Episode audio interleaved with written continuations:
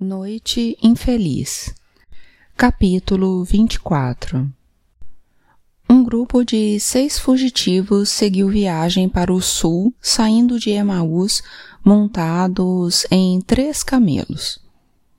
Gaspar sozinho na frente, Belchior e José no meio, e, por último, Baltazar, Maria e o filho. Moviam-se com vagar pela areia, longe das estradas e dos olhos bisbilhoteiros dos soldados, com as bocas secas e os cantis quase vazios. Sem dívidas de honra que os prendessem uns aos outros, sem promessas de amizade ou crenças compartilhadas. Baltazar salvara a vida dos seus companheiros, e eles salvaram a sua em retribuição estavam quites segundo os termos do deserto.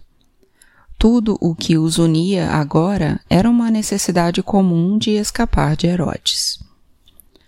Quando o calor do dia chegou ao auge, a criança acordou e começou a chorar. E Baltazar percebeu que era a primeira vez que ouvia sua voz desde que tinham escapado de Belém. Dado tudo pelo que ele havia passado nos últimos dias, o bebê permanecera estranhamente calmo e silencioso. Agora, seus gritos agudos e curtos reverberavam em seus ouvidos, despertando a dor de cabeça da qual ele quase conseguira se esquecer. Estava sedento, cansado e faminto. Uma dor lacinante pulsava no lugar em que estavam os pontos e ao longo de seu corpo, a cada passada do camelo. E agora um bebê gritava lá no fundo de sua cabeça latejante. Temos que parar, disse Maria. Não podemos, respondeu Baltazar. Mas ele está com fome. Estamos todos com fome. Tenho que dar de mamar, então, dê de mamar em cima do camelo, não vou olhar. Não posso, não com o animal se mexendo para cima e para baixo desse jeito. Então acho que ele vai morrer de fome. Como ele pode dizer uma coisa dessas com tanta frieza? Você negaria o leite materno a um bebê faminto? perguntou ela. Não, eu não negaria aos homens de Herodes uma oportunidade de nos capturar. Pararemos quando encontrarmos comida ou água. Caso contrário, a mulher aqui é você, dê seu jeito.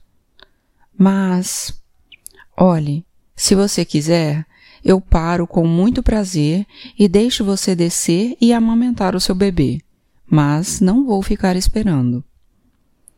Maria pensou em apelar para Gaspar ou Belchior, mas foi inútil. Eles simplesmente diriam o mesmo. Pensou em chamar o marido e pedir sua ajuda para convencer Baltazar a parar. Mas sabia que o que quer que José dissesse não faria diferença. Sentiu lágrimas escorrerem em seus olhos e se odiou por isso.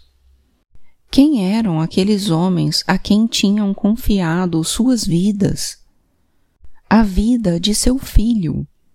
Mas sua frustração deu lugar ao medo assim que percebeu que o bebê tinha parado de chorar. Talvez esteja exausto demais para chorar, desidratado demais, com fome e fraco.